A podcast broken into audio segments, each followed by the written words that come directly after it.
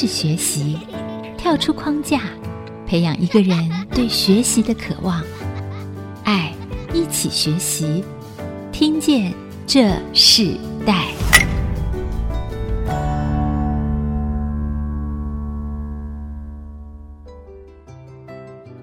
各位听众朋友，大家好，欢迎收听《听见这世代》，我是主持人郭兰玉。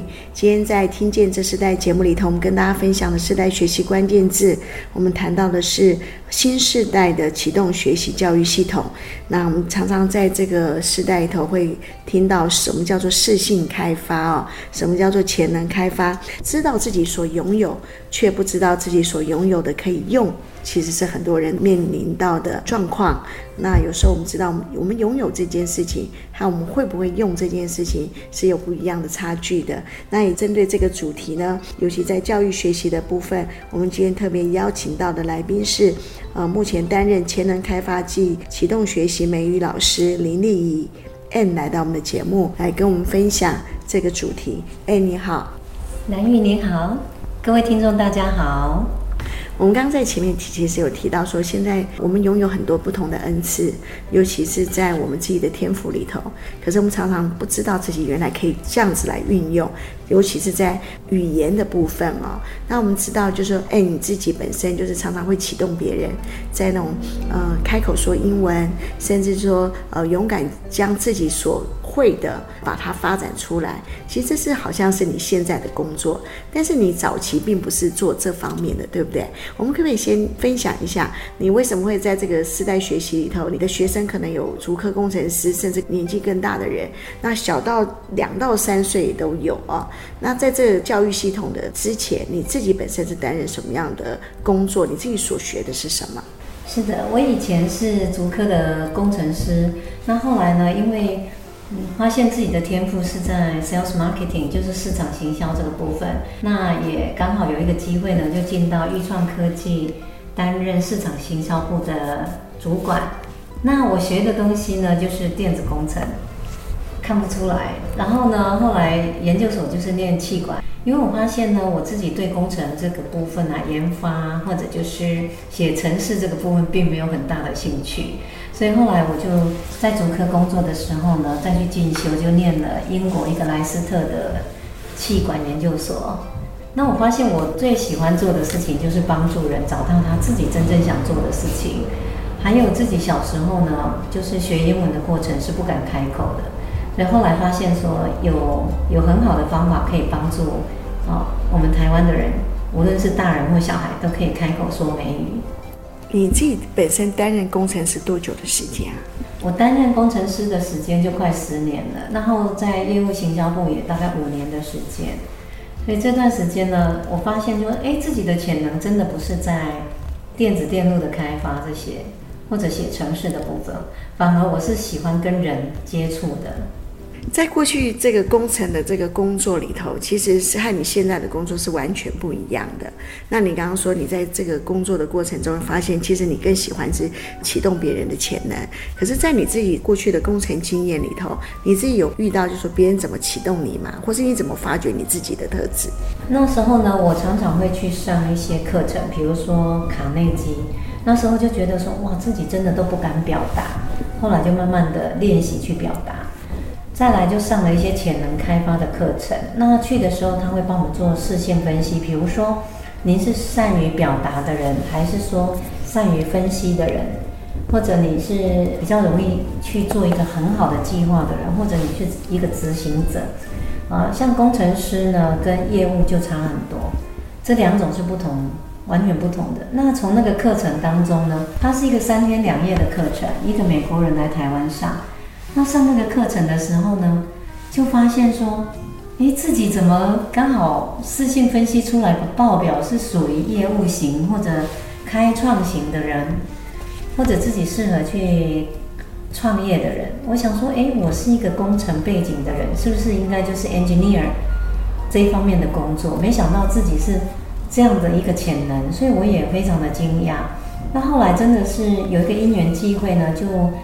到了钰创科技之后，发现哎，自己做 marketing 这个工作，还有比如说跟各部门的主管去沟通的时候，像有一位丁达刚副总，对不对？那时候还有卢董啊，我觉得大家都沟通的非常的开心，所以我发现，哎，做这样的工作我是快乐，而且是能够得心应手的。所以后来你就发现，哇，原来做这样的工作是更开心的。你自己学习到很多的课程嘛，哈。那在这样的一个过程里头，你就毅然而然的就离开原来的这个工程师这样子一个科技产业，然后进入到一个教育系统的这样子的工作嘛。是的，因为我发现我真正想做的事情是美语的教学。我自己以前是不敢讲英文的，因为我是嘉义南部乡下小孩，我我们只会考试，根本。连怎么念，比如说讲一个 look 看，我都讲不出来，我就觉得哇，我不敢讲哎，或者是讲哎呀 you 啊这种简单的单字我都不敢讲，因为怕自己的发音是错误的。所以后来我发现说，我在育创科技的时候啊，就跟一个同事一直练习，一直练习，我们两个就不会害羞，这样子。那发现说，哎，这样子练习方式呢，是可以勇敢的说出英文的。那用生活化，比如说，诶，每天自己的工作上或者生活上，嗯，我们要去吃什么，就讲英文。，How do you like to eat for lunch？就这样慢慢练习，慢慢练习，就可以讲出很流利的英文。就是不要怕自己的发音不够正确。我发觉其实 M 在科技产业这个工作里头，一些训练你很多的。信心啊、你好像你原来的工作，后来也到国外，在国外工作到一段时间，我发现就是说这个训练里头，其实也引发你，就是你自己在语言的学习上更勇敢的说，就像你说的，你你本来是南部的小孩，以前是不敢说英英语的，可是你的工作就必须要做这些事情，然后在当你开始开口说英文的时候，你就会发现其实也没这么难，对吗？南玉真的说到我的我的那个心声哦，刚开始真的就是自己给自己的障碍非常的大。那在美国的时候，刚开始他们外国人在讲什么，我听不太懂，因为他们的口音很重，尤其是德州的腔调，或者就是比较南南部的腔调，我都听不清楚。那也是花了一些时间去了解，哦，他们到底在讲什么？尤其老外，他们的舌头很容易就是在嘴巴里面打转。那这个训练真的是很好。我刚开始大概只能听到他们的两层或三层在讲些什么，因为我们台湾人呢非常擅长写跟文法，所以我花了很多时间去把这一个部分弥补起来，但是真正的也是很有帮助。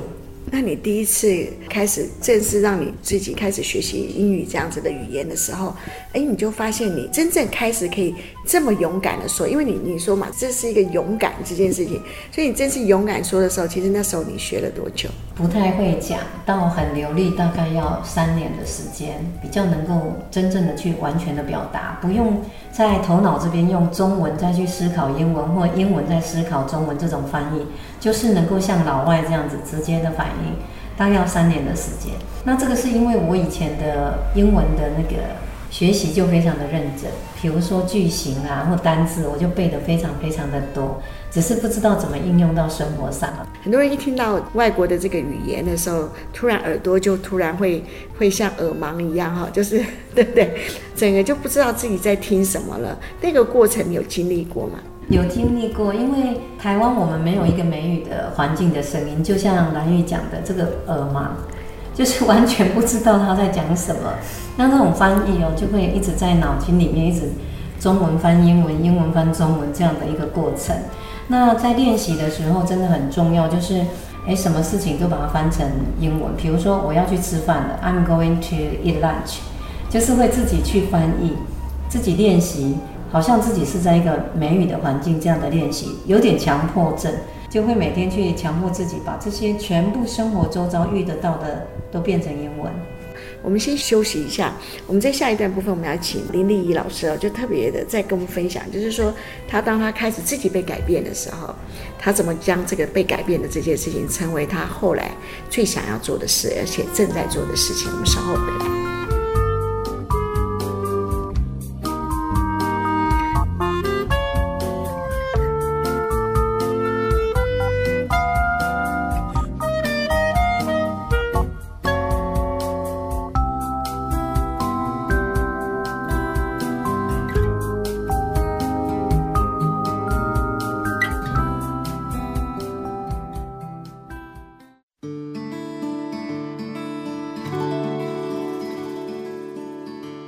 欢迎回到《听见这时代》，我是主持人郭兰玉。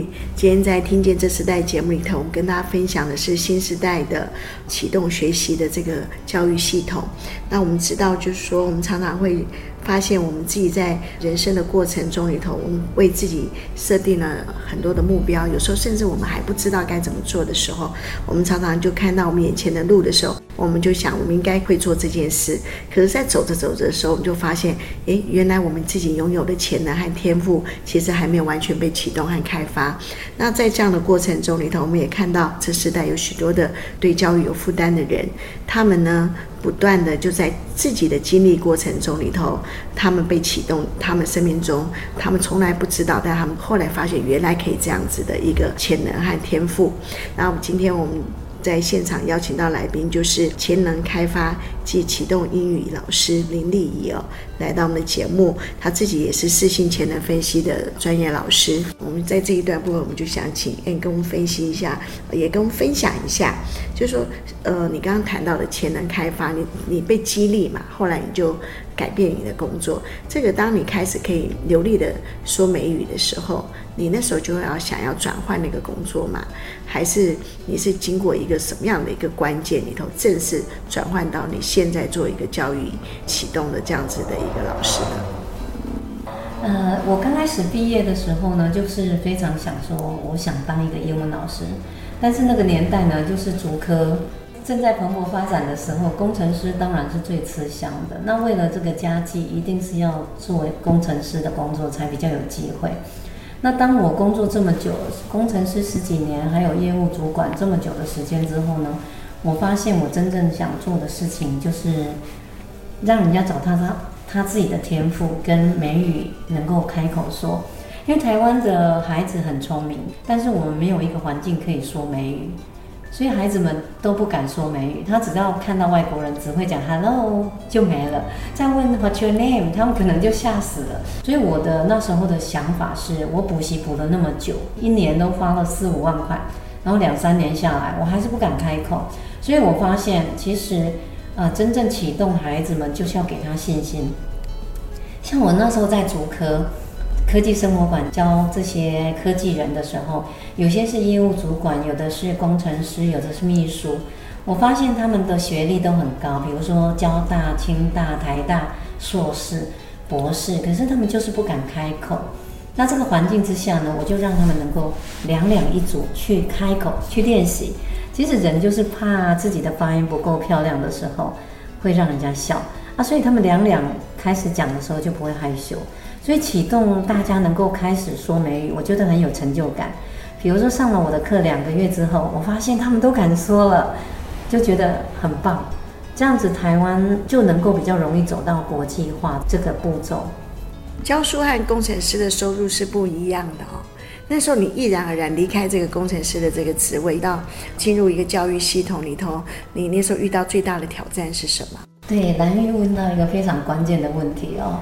就是说收入的问题，那因为当美语老师，你看一个小时大概也是六百块呀，或者足科比较高，足科给我两千一，那当然这种收入就离我们科技业很远很远，所以呢，我也非常有兴趣，就是担任了迪士尼儿童美语的教育顾问，也有呃他们专业的美语老师，因为儿童美语对孩子真的很重要，它是 focus on 零到六岁。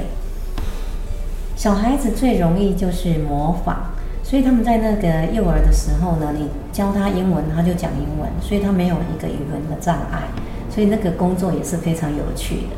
那那边的收入也是比较能够支撑我的真正的兴趣。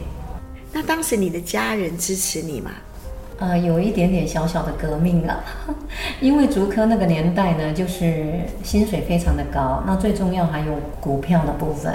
收入非常的高，年薪真的是一般人无法想象的了哈。就是足科的收入跟股票，嗯，这个挑战当然是有，但是我为了我的梦想，我还是坚持去做我想做的事情。你从一个科技的背景到一个成为一个教育者，你那时候面临你觉得最大的不一样的转变是什么？就是说在你的生活上，甚至你自己在这个过程里头，你会有想要再回到科技产业的这样的想法吗？你曾经有这样想法过吗？是，兰玉问到一个很有趣的问题哦。那当初呢，其实也有一些公司会想要我回去 part time，比如说当顾问的部分。但是我发现我真的喜欢这种自由、比较自由度比较高的工作，可以真正做我想做的事情。然后当我看到每个人的美语的进步，开口说或听力很好的时候，我就觉得那种是不是金钱可以衡量的。还有适性潜能分析的部分呢，我也帮助很多。比如说世界先进，有些人是品管工程师，有些人是课长什么之类的。那他们发现说，诶，这些人有些是不适任的。比如说业务部门有一些人他不喜欢跟人接触，可是他偏偏要做那样的工作。那比如说 QA 的人要很细心的去分析资料，可是他并不喜欢安静的在分析资料。所以后来上完我的课，他们都会做部门。职位的调配，我觉得这样也是很好，生产力就会提升。那尤其在高中的部分，最近学测嘛，他们要选系的时候，就能够选到自己比较适合的。真的很多孩子是念了三四年以后再重新来过，真的很浪费他们的时间跟社会的资源。那你自己在这个事情分析里头，你真正深入到你开始启动，甚至你进入到真正的一个教育的模式和潜能开发的模式里头，是不是可以更清楚的跟听众朋友分享，就是说跟你的语言学习有什么样的关系呢？语言的学习大部分是比较呃 I 指人，就是他很容易去影响力、口才比较好的人。他就能够比较容易去表达。那有些他比较，比如说分析型的人，所谓的猫头鹰型的人，他是属于比较善分析，可是口语表达的部分就是没有那么的好。所以分析型的人呢，一般他喜欢看数据 data。那语文真的就是女生一般的口语表达就比男生还要好，所以美语的部分也是这样子。一般女生她讲起美语的时候就会比较能够表达。但是也有一些男生，比如说他也是孔雀型的人物，他很爱表达，像语言的部分，他也会讲得很好，所以这是有一些相关性的。做潜能分析的教育系统其实很多，嗯，看到很多在学习系统里头都有不同的教育者，你怎么跟别人有区隔？然后你觉得你自己最大的独特性是什么？因为我本身是一个从工程师到业务部，然后到一个美语老师或潜能开发这样的一个工作，我自己是亲身经历过的，所以角色扮演的部分也是一直在摸索。所以我的独特性是我自己本身就是这样的一个潜能开发的受惠者，所以我在讲课的时候是比较活泼的，包括我的美语也是一样。像小孩子啊，他们没有什么耐心。所以你一定要是让他们觉得好玩的，然后实际的跟他们的生活是可以连贯的。像我在自强国中教美语的时候，我觉得他们孩子都很快乐。可是，一般真的上美语老师的课，一般的老师他们很容易睡着，因为是在讲刚刚兰玉讲的文法句型。比如说国二他会上说，当妈妈来到我房间的时候，我正在什么什么什么。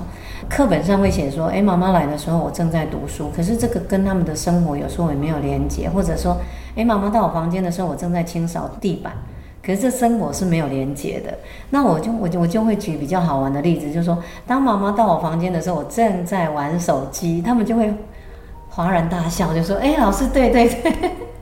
哦、，When mommy came to my room, I was playing video game。他们就可以记起来说，哦，就是有连结的时候，孩子是比较容易对这个语言产生兴趣，或者诶潜能开发的时候，也比较能够跟他的生活比较有连结。你自己本身教了大人，也教了这个青少年，甚至教了更小的幼儿的部分哦。你在这个部分里头，你看起来好像没有那个年龄的差距的问题，最主要的原因是什么？蓝玉真的是好专业，然后很有内涵哦，他都会问到一个很重要的问题。其实我是一个非常特别的人，我发现呢，我老少咸宜，就是因为我都是用个同理心去对待每一个人。比如说年长者，我们知道他这个年纪大概是在想些什么，或者就在科技业的人，这些工程师啊、经理啊、秘书啊，我大概都知道他们在想些什么。那小 baby 呢？我更能够知道他们真的是非常的天真无邪，你就要跟他一样，就是跟他们在一起。那这些国高中的孩子，我觉得是最重要的，因为他们正在一个青少年时期，对他的人生是非常重要的。那我更能够体会他们现在的茫然，或者他在找他的方向。那你只要跟他站在同一个呃位置，不要当做一个长辈在教他们，他们很容易把他的心声告诉你的。其实生活这件事情是你很重要的一个元素啊，那个生活的经验，然后带动你的教学的模式。那我们先休息一下，我们在下一段部分，我们要邀请林丽仪老师来跟我们分享，就说这世代的年轻人跟之前又不一样，以前的工程师和现在的工程师也不一样，以前的孩子教育模式和现在的孩子教育模式也不一样。那在这个新的一个时代里头，你怎么去应对？我们稍后回来。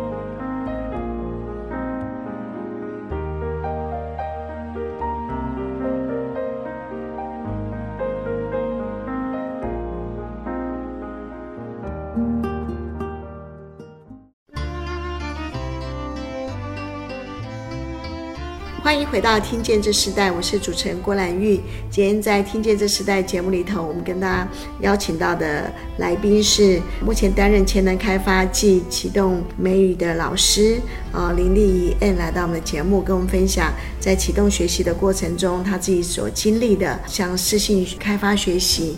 到所有的潜能开发的这样子的一个从生活中学习美语啊，他的个人经验到他的教学经验里头，其实我们看到啊，一个工程师他被启动之后，然后所能做的事真的是也非常的多。可是啊，丽呃放弃了那个高薪啊，放弃了很好的福利来专业专业做教书这件事情，却是他非常大的喜乐。我们在这一段部分，我们要请丽姨跟我们分享，就是说。啊，你教过了这么多的学生，很多的年轻人，他们现在的想要的、需要的学习的模式和过去是不一样的。你觉得这世代的年轻人，他们最想要的？你觉得这世代的年轻人，他们最需要的是什么？在学习的过程里，现在的孩子呢，他的。方向要很清楚，比如说他未来要走什么方向，他有些人是不清楚的。那语文这个部分就是一定是必备的，实用性的部分很重要，而不是以前就是一直死背这个部分。国际观是现在年轻人非常需要的部分，因为跟国际接轨这个事情已经是如火如荼的在展开了，所以他们的语文学习要能够全面。就是多面化的学习，而不是只有比如说专业的部分。所以生活的部分，或者财务的部分，或者国际金融的部分，要能够都能够去了解，然后能够把它应用到真正的英文的部分去跟人家沟通。所以其实现在学习的过程中里头，他那个环境啊和对象都是非常的重视，对不对？而且他们喜欢学习的过程里头，跟他们生活是息息相关嘛。你是怎么去找这些元素？或是说，你怎么去更多的让你的教育的这个材料，甚至这种知识来得更丰富呢？现在的孩子他们比较在呃网络世界比较多，但是呢，他们跟真正跟现实还是要有连接。那去年到前年，我常常在清华大学台积馆帮他们上通识课程。那因为刚好因缘际会，就是世界先进的副总就是 Thomas。他觉得我的人生经历比较多，对这些孩子会有一些真正的帮助。不然一般他们都会找一些博士啊、什么教授之类。那他说：“诶，你的生活经验这么的多，而且你在科技业这么的久，为什么会去选择你自己的路？可以给孩子们一些经验。”所以这些孩子呢，其实他们有的双主修是很有想要为未来铺一些路的。比如说他们会念财经，然后再念一个电机这样的一个组合。所以他们也很希望，就是说，诶，我也懂专业的知识，呃，电机的部分。那他也希望理财啊，或者是国际金融也会知道。所以现在的孩子其实他们是蛮想要多元去学习的。那语文的部分一定是最重要的，因为你这样才能够走出这个台湾嘛，到国际去。所以孩子们呢，现在两极化，有的很清楚他要什么，有的懵懵懂懂不知道他要什么。所以这就是现在父母比较为难的地方。嗯，你刚刚提到，其实很多人邀请你是因为你的生活经历和你成长的所有的经验，对不对？那你最常跟年轻人分享你生命中的是哪一段？我比较常分享的是，比如说我从小的困境，我们家的穷困，但是我都没有因为这样的环境打倒我，我就是往自己想要求学的这个路途去做。那美语的部分呢，就是虽然我以前到台北读书都被同学笑，哇，这南部腔可是很台的英文。那我没有被他们打倒，我就是每天听空中英语教室，还有今日美语的部分，还有 ICRT，就是每天让自己能够这样子的去熟悉英文。所以我会跟他们经历，呃，分享，就是说我是一个我愿意去改变，然后去突破、去学习的人。不要因为你的出身低就就放弃了你的未来。所以孩子们他们都会经历到，比如说我在清大或交大、宜兰大学或者各个高中，很多孩子是弱势，比较弱势的，可是他们就愿意是再去让自己再坚强一次，去把自己的自信找回来，或者往他人生的目标去走。那美语的部分，我常常受很多的单位邀请，就是我怎么去学英文。其实美语真的是要克服的是自己，自己的害羞，自己的没自信。其实你讲出来，老外都听得懂的，只是我们会觉得啊，我们的发音不够好诶。那持之以恒也很重要，就是要让自己每天都有，比如说二十分钟啊，三十分钟的时间，我就有自己成立一个免费的英文美语的学习。群组，让孩子们能够自然而然去听生活上的，比如说我到一个餐厅，我怎么去点餐？那这些餐点怎么讲？对，就会让他们知道，所以他们就会学起来。哇，原来就是 fish hamburger，这是鱼鱼的堡，或者 beef beef hamburger，就是牛肉汉堡，或者他去吃一个汤面或什么，他们就会诶知道怎么点餐。你教学这么久，不管你可能是潜能开发、私心开发，甚至到呃美语的学习，可以分享一些学生跟后来跟你的回应吗？有一个高中生哦，其实他已经都放弃英文了，然后已经接近学测的时间，很紧张，很紧张。他就传了一个那个阅读测验给我看，密密麻麻的文章，他真的很头痛。后来我一字一句的分析给他听，然后。他就觉得说，哇，这么简单。他说，老师就这样，我已经开始不会害怕英文了。那继续教个一两个月的时候，他发现说，老师我好喜欢英文哦。他觉得里面是很有趣的一个一个好像故事。他不会觉得说，诶，我是在背这些句型，现在完成式、过去完成式跟事实呃过去事实相反或什么。他就觉得以前真的好恐怖。那我这样分析完之后，他就哦，原来如此。他会觉得说，这是有逻辑的。嗯，我觉得这很重要哎，就是其实很多人他不能说或是不能回答一件事情，是因为他们看不懂题目，对，对不对？他不知道这到底是在问什么或说什么。可是当你知道他在说什么、问什么，或知道这个问题是什么的时候，他们就能够回应。所以，嗯，其实，在学习过程中里头，我发现，当有一个人愿意帮助你。看懂你现在你眼睛所看见的这个题目是什么的时候，问题的内容是什么的时候，其实那个答案会自然涌现哎。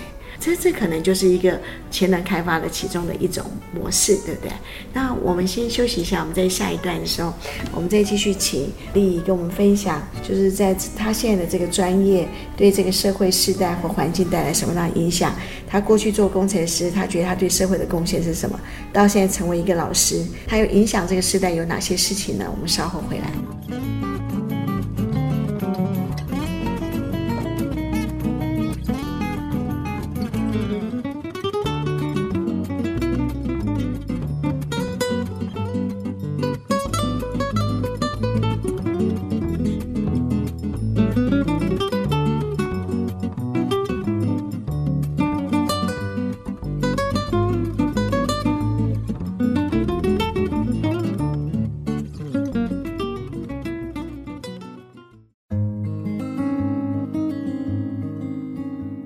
欢迎回到《听见这时代》，我是主持人郭兰玉。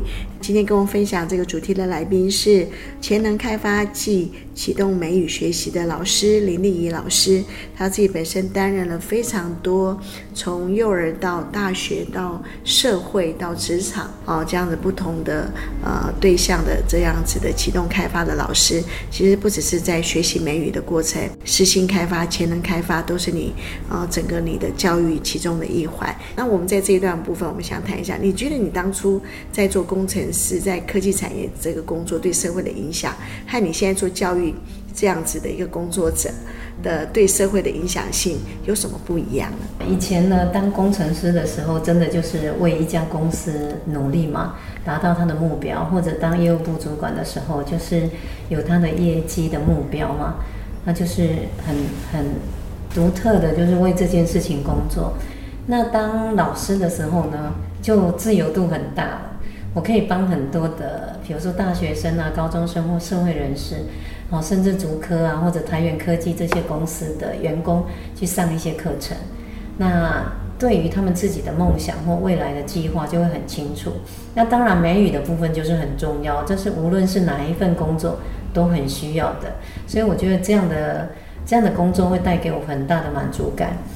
刚刚也听到，其实你进入到好多不同的领域哦，因为这个教育的这个关系，你进入到大学，进入到职场，甚至进入到学校、幼教单位等等哦，你反而接触的比你过去在科技产业更多的这样子的一个环境，你觉得那？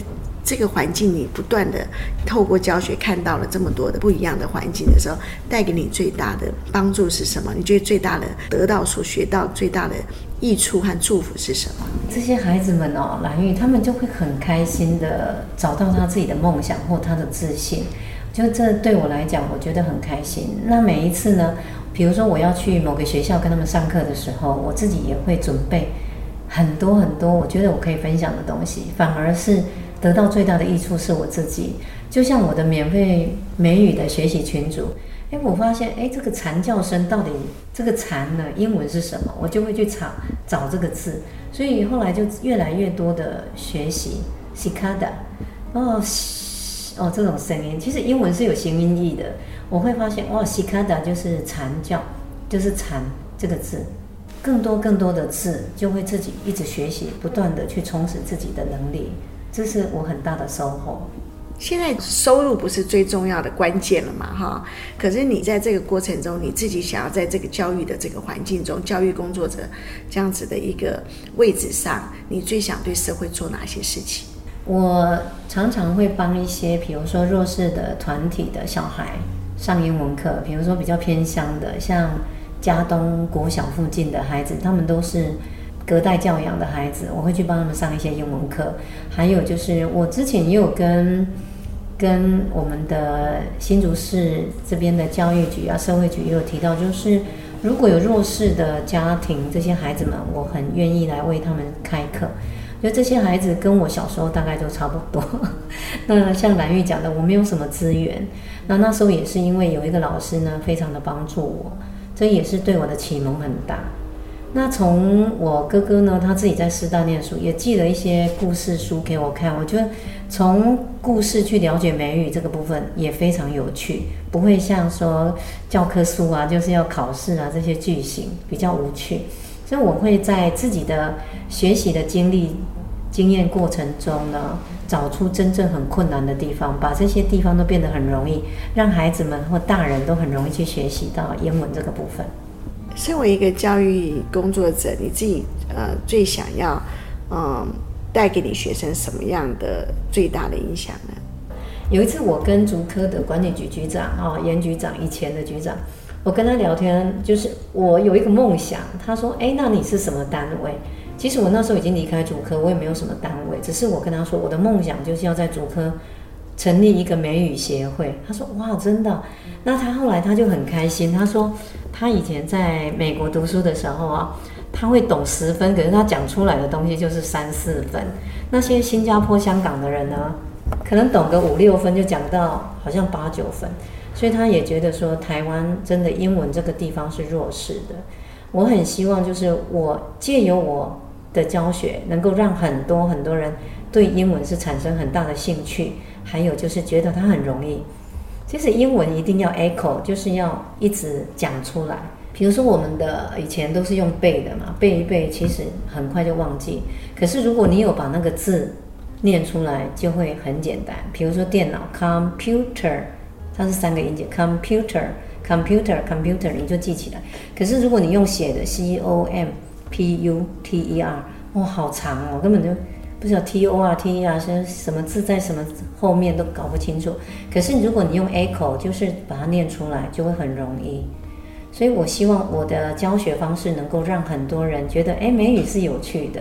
像 happy happy 就是很快乐嘛，sad sad，你看它的音是往下的，所以英文本身就是有它的能量区隔出来。这个美语协会这个环境，我觉得是蛮好的，听起来就是好，可以。帮助很多人啊，可是刚刚丽怡姐讲了最重要一件事，其实话语是一个能力，声音就是一个能力，它具有一个影响性。因为我们自己是做说话的这个行业，我们知道当你说的时候，你听说听说听，其他是一致性的。我相信在你这个整个教育的生涯里头，带给你很大的不一样的一个享受。那节目最后，我就想请你。分享一下你自己在接下来你还有什么样的一个新的计划吗？甚至想要在自己的这件事情之外还要做哪些事情？呃，兰玉问到我的未来哈，其实我非常喜欢有一个呃学习平台叫好学校，好好 H O，好那个好好，其实我那时候一直想要上架我的课程。因为它是可以真正让人家用很平价，比如说一千多块，你可以重复一直听、一直听的一个平台，这也是我非常非常想做的事情。